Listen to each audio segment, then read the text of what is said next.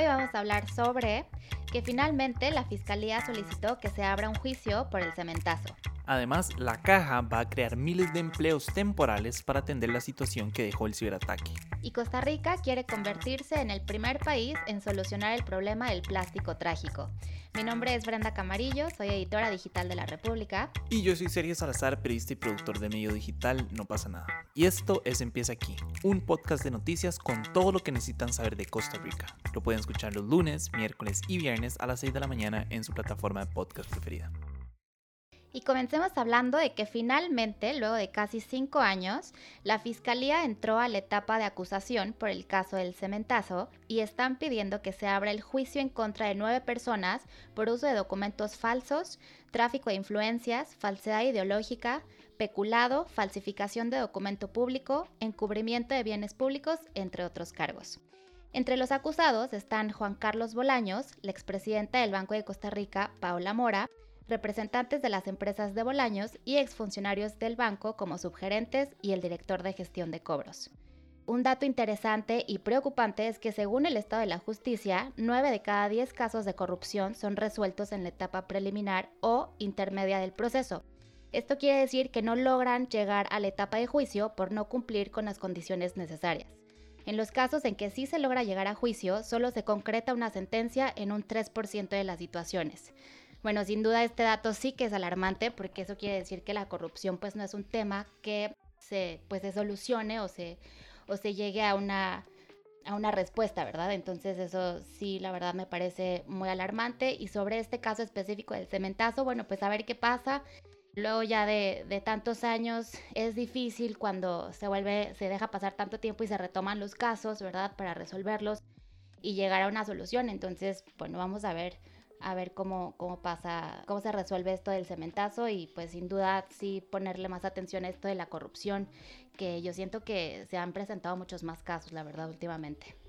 Sí, verdad, qué interesante que el cementazo sea tan viejo. Yo recuerdo que cuando explotó, bueno, se salió como a la luz, yo estaba apenas iniciando mi carrera y bueno, ahora ya saqué mis títulos y todo, entonces sí ha pasado como mucho tiempo desde que, desde que comenzó todo esto y como que también entró como en un en un proceso en el que la gente se le olvidó, o sea, fue el boom del momento, todo el tema del cementazo y que todos los, los medios de comunicación lo estaban hablando, ¿verdad? Y que CR hoy sacaba una nota cada dos horas del cementazo y después de la nada entró como en un periodo en el que a todo el mundo se le olvidó, nadie se acordaba quién era Juan Carlos Bolaños, nadie se acordaba de Celso Gamboa y listo. Entonces también es como un poco triste ver cómo y siempre se ha dicho que en Costa Rica tenemos una memoria a corto plazo, que las cosas se nos olvidan muy rápido. Entonces, un grupo de personas que le hicieron tanto daño al país eh, pasaron desapercibidos durante muchísimos años hasta ahorita, ¿verdad? Que la fiscalía ya pues tomó la decisión de, de, pedir que se abra un juicio.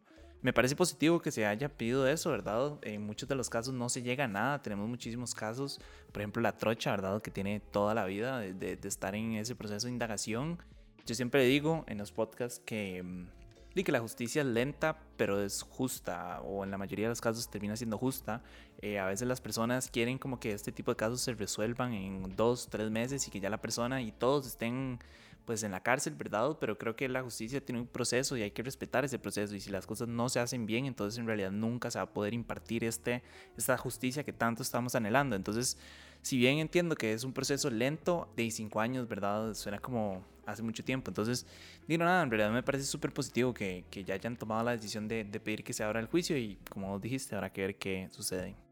Pero bueno, en otros temas, la caja va a crear mil plazas temporales para reforzar la atención de los servicios afectados por el ciberataque. Estas plazas se van a mantener por unos 3 o 4 meses hasta que la institución regrese a la normalidad y puedan trabajar al 100%. A todas estas, el presidente ejecutivo de la institución, Álvaro Ramos, explicó que las plazas se van a abrir en el área de logística para atender el tema de medicamentos y despachos, en informática para atender la crisis a nivel de sistemas y el grueso será en la parte médica para reforzar la atención del personal. Creo que es algo que y tal vez les agarre un poco tarde, ¿verdad? Abrir estas plazas temporales, el ciberataque a la caja y bueno, el de Hacienda nos hicieron muchísimo daño como país. Entonces, más allá de, de, nada más buscar como reforzar los, el, o bueno, ciertas partes, ¿verdad? De, de, las áreas de logística, etcétera, creo que también es como un llamado de atención al país para reforzar sus sistemas informáticos y para entender que no somos invulnerables y que mucha, muchísima tecnología que, que no estamos aprovechando, ¿verdad? Hay casos aquí en Costa Rica de instituciones que todavía utilizan máquinas de escribir, lo cual pues deja mucho que desear a nivel país pero más allá de eso, creo que de verdad es un llamado como a, ponernos eh, vivos, como se dice, ¿verdad? Y entender que no somos invulnerables y que es momento de, empezar a actuar. Sí, totalmente de acuerdo. Y de hecho lo platicábamos en otro podcast cuando hablábamos sobre recomendaciones en temas de, de ciberseguridad. Creo que antes de esto subestimamos mucho eh, todos estos temas de ciberseguridad y bueno, a partir de que el presidente declaró la emergencia, ¿no? Por, por estos ataques a instituciones del Estado, pues las autoridades ya empezaron a tomar más seriedad en este tema de reforzar la seguridad de todos sus sistemas y plataformas tecnológicas, y como bien dices, pues todo este esta serie de, de hackeos nos afectaron en muchos niveles, ¿verdad? Eh, tanto en Hacienda y pues en la caja también en cuanto a eh, acceso a datos, por ejemplo, en toda la atención eh, que se le está dando a la pandemia, ¿no? Todos esos datos que no hemos podido tener, pues, día a día como antes se, se hacía y entre otras afectaciones que, que hemos tenido. Entonces, pues a mí me parece muy bien que las autoridades ya le estén dando mayor importancia a este tema y bueno, de paso que ahorita con el afán de pues continuar la atención y los servicios que se vieron más afectados, pues de paso también eh, darle empleo a, personas, pues me parece doblemente positivo. Entonces, bueno, pues me alegro, me alegro por esta noticia y pues también ojalá que todo se pueda restablecer a la mayor brevedad posible. Eh, y bueno, para cerrar con una noticia positiva, el programa de las Naciones Unidas para el Desarrollo, la empresa Pedregal y CRDC Global se aliaron para desarrollar una campaña que busca que Costa Rica sea el primer país del mundo en solucionar el problema del plástico trágico. Eh, se estima que alrededor de 40 toneladas de residuos plásticos no son recolectadas ni recicladas diariamente en Costa Rica.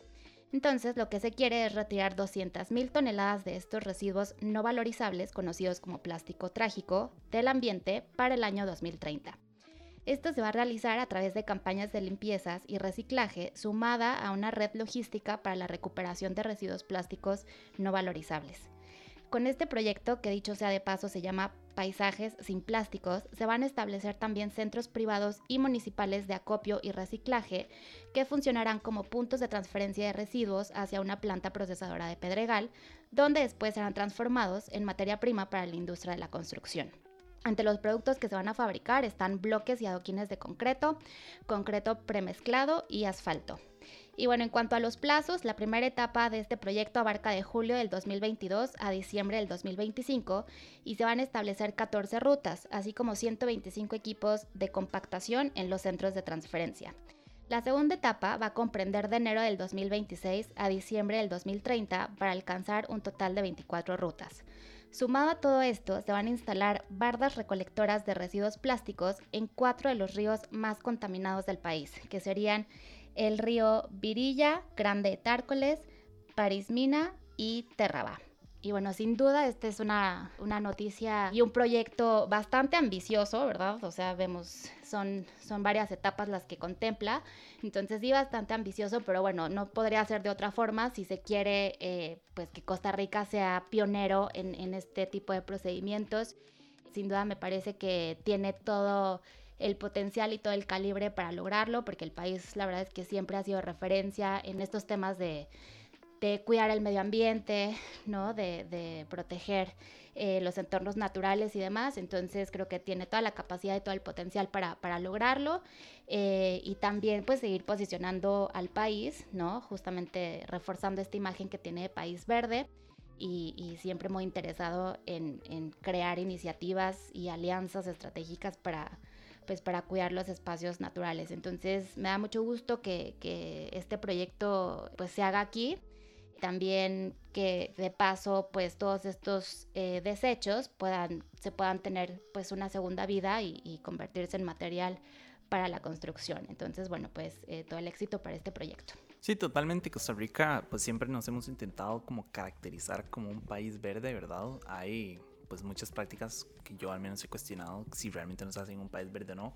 Pero creo que el tema de los plásticos es sumamente importante alrededor del mundo. Hemos visto como ya se están empezando a, a bloquear eh, la importación, exportación y desarrollo de, ciertos tipos de plásticos porque tenemos un problema muy importante con el reciclaje y como con la forma de desechar estos, estos materiales, ¿verdad? Entonces sí me parece súper positivo, en realidad creo que Costa Rica es lamentable a veces, no sé, pasar por ejemplo como por San José Centro y ver la cantidad de basura que hay en las, en las alcantarillas o en los mismos buses dejan la basura, recuerdo perfectamente ver así como botellas metidas entre las ventanas y todo.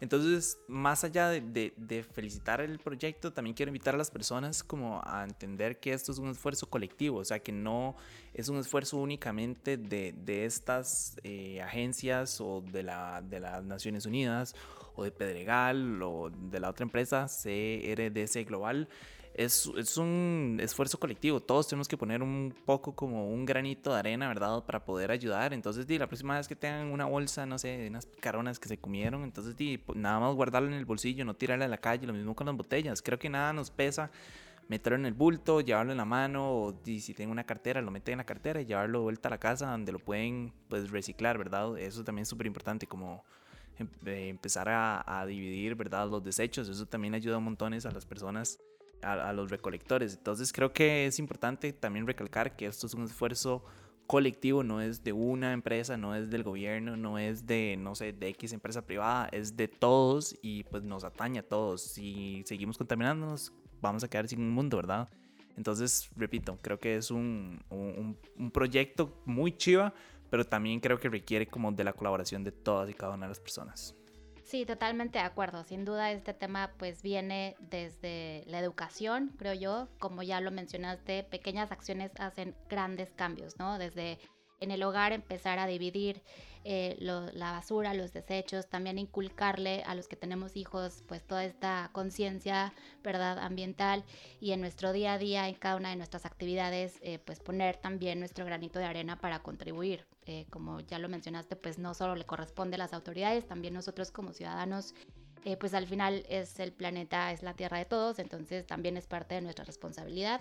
Y bueno, pues estoy, estoy totalmente de acuerdo contigo. Eh, y bueno, pues eso es todo por hoy, viernes 15 de julio. Yo soy Brenda Camarillo de La República. Y yo soy Sergio Salazar de No Pasa Nada. Recuerden buscar a No Pasa Nada en todas nuestras redes sociales y en youtube.com slash No Pasa Nada Oficial. Y como siempre les digo, también recuerden buscar a La República en sus redes sociales y en su sitio web para que estén al tanto de todo lo que está pasando en el país. Les recuerdo que el siguiente episodio sale el próximo lunes para que estén bien atentos. También asegúrense de suscribirse y de seguir este podcast y de darnos calificación. Muchísimas gracias, que tengan un buen fin de semana. Chao.